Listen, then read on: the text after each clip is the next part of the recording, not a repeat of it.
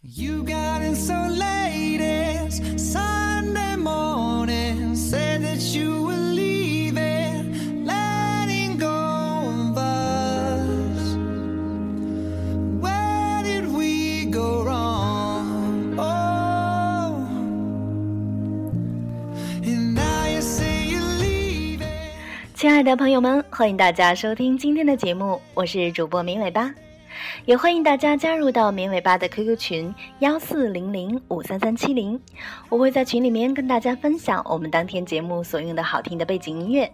所以喜欢音乐的朋友们就赶快加入我们吧。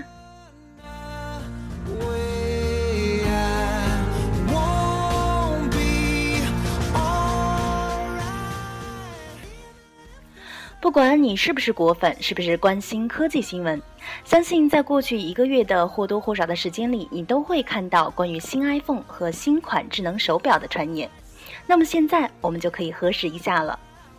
北京时间今天的凌晨举行的发布会上，苹果一次发布了两款不同尺寸的新 iPhone，两款不同尺寸的 Apple Watch 智能手表以及移动支付服务 Apple Pay。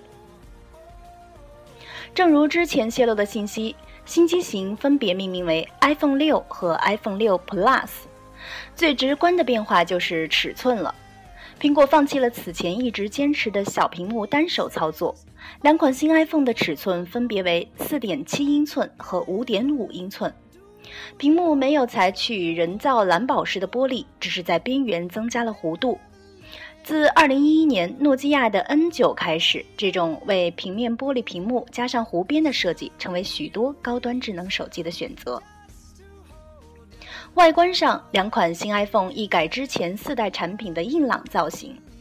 边缘改为弧度设计，类似现在的 iPad。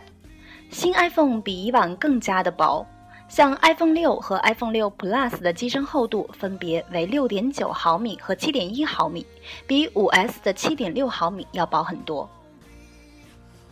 随着屏幕的增大，分辨率也有了对应的提升。两款新 iPhone 采用了不同的分辨率，iPhone 六为一三三四乘七五零，而 iPhone 六 Plus 则采用的是一九二零乘一零八零。尽管更薄了，但是由于面积的增加，留给电池的空间反而更大，因此两款新机型的续航都好过了 iPhone 5S。以三 G 网络下的网络使用为例，像 iPhone 5S，它的续航时间只有八个小时，而 iPhone 六有十个小时，iPhone 六 Plus 的续航时间达到了十二个小时。虽然说摄像头的像素没有变化，依然是八百万像素，但是拍照的性能有所提升。因为新的拍照传感器中集成了对焦专用的像素，会根据不同像素捕捉的画面不同，快速计算出所拍摄物体的距离。此外，依靠处理性能的提升，新 iPhone 最多每秒可以拍摄两百四十帧画面，带来超慢动作的效果，而 iPhone 5S 最高只能拍摄一百二十帧。You got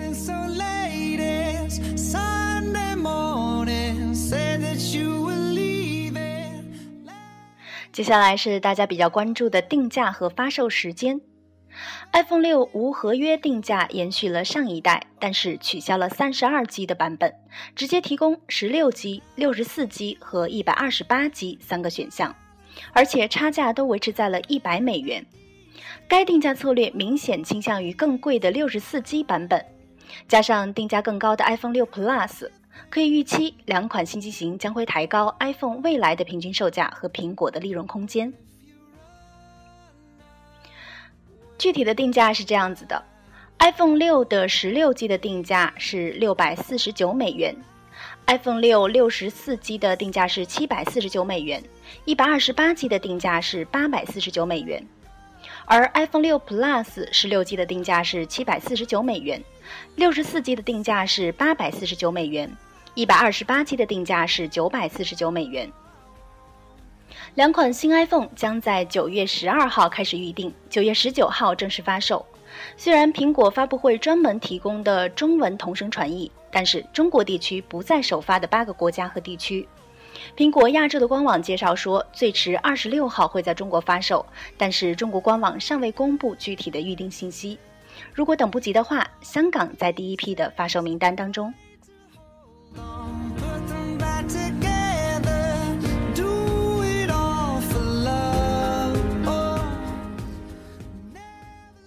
在这次的发布会上，苹果推出了本次最出彩的产品，就是智能手表。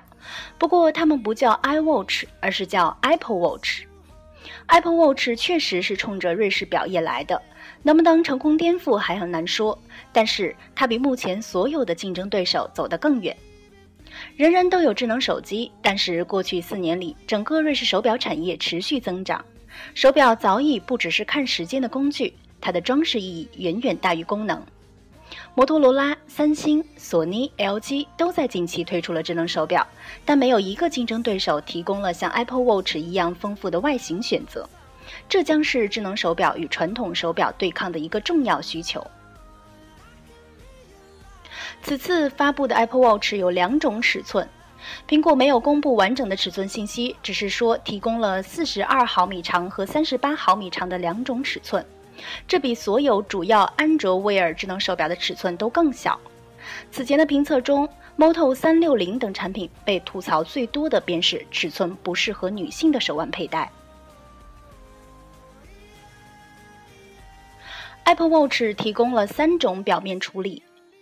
Apple Watch 的处理是原色或者是黑色不锈钢的表壳加上蓝宝石屏幕，而 Apple Watch Sport 提供的是银色或者深灰色的铝壳 Long X 强化玻璃屏幕。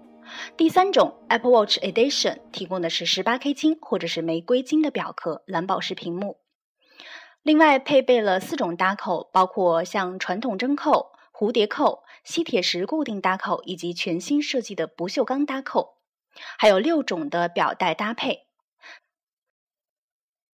四种不同的交互方式包括数字表冠交互、触屏交互、轻按交互以及数字触摸交互。Apple Watch 的定价从三百四十五美元起，但是上限不明，不知道十八 K 金版本能有多贵。而且也别着急，因为 Apple Watch 得二零一五年的年初才能上市。此前曾有消息称，苹果的智能手表因为技术问题遭遇产能瓶颈，看来所言非虚。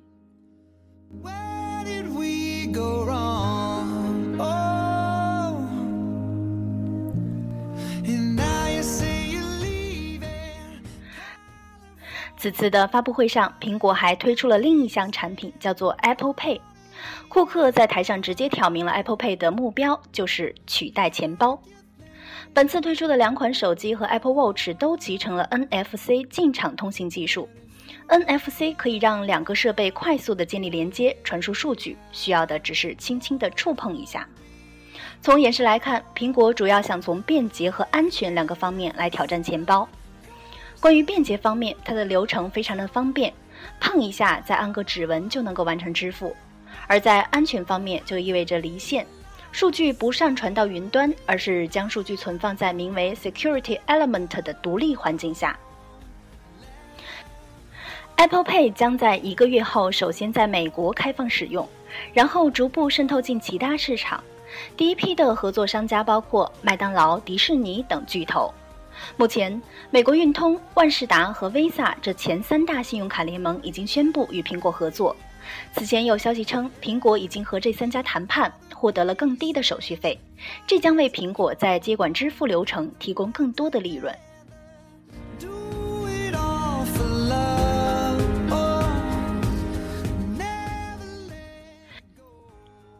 今年五月的一个活动上，苹果副总裁 Eddie Q 曾许诺说，今年将会看到苹果二十五年来最棒的产品线。那么，听了今天的节目，你觉得如何呢？